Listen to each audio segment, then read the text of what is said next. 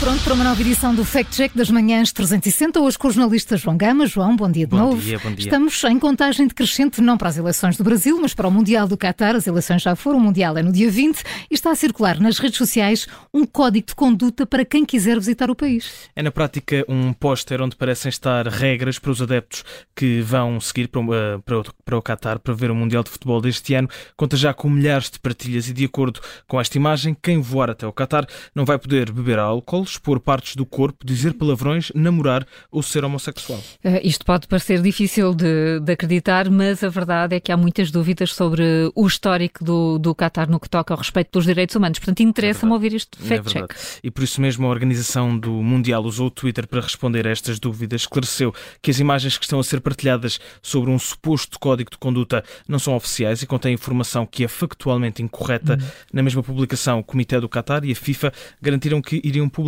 um extenso guia para fãs que promete contrariar muita da informação que está por aí a circular.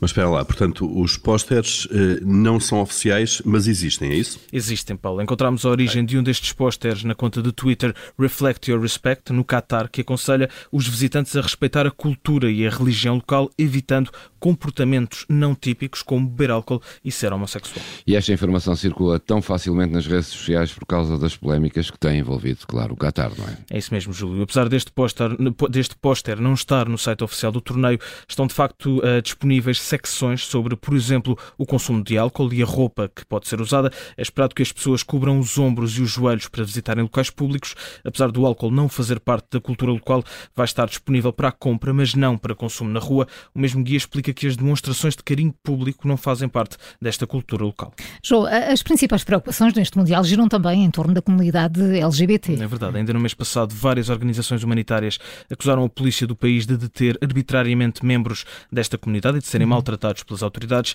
É uma polémica, mas não a única. Para além de todos os alertas ambientais, a Amnistia Internacional está a exigir uma investigação às condições em que morreram milhares de trabalhadores na construção dos estádios para o Mundial. Feitos esclarecimentos, vamos então à cor do carimbo. É um carimbo cor de laranja. É assim é difícil. O póster em causa foi criado por uma organização local e não foi emitido pelas autoridades ou pela organização do Mundial. No entanto, algumas destas recomendações são parcialmente verdadeiras, como o cobrir dos ombros com roupa ou não demonstrar afeto em público. Portanto, carimbo laranja no Fact Check das Manhãs 360 com o jornalista João Gama. Se não ouviu desde o início, pode fazê-lo através de podcast. A edição de hoje fica disponível dentro de minutos. Segunda-feira há uma nova edição.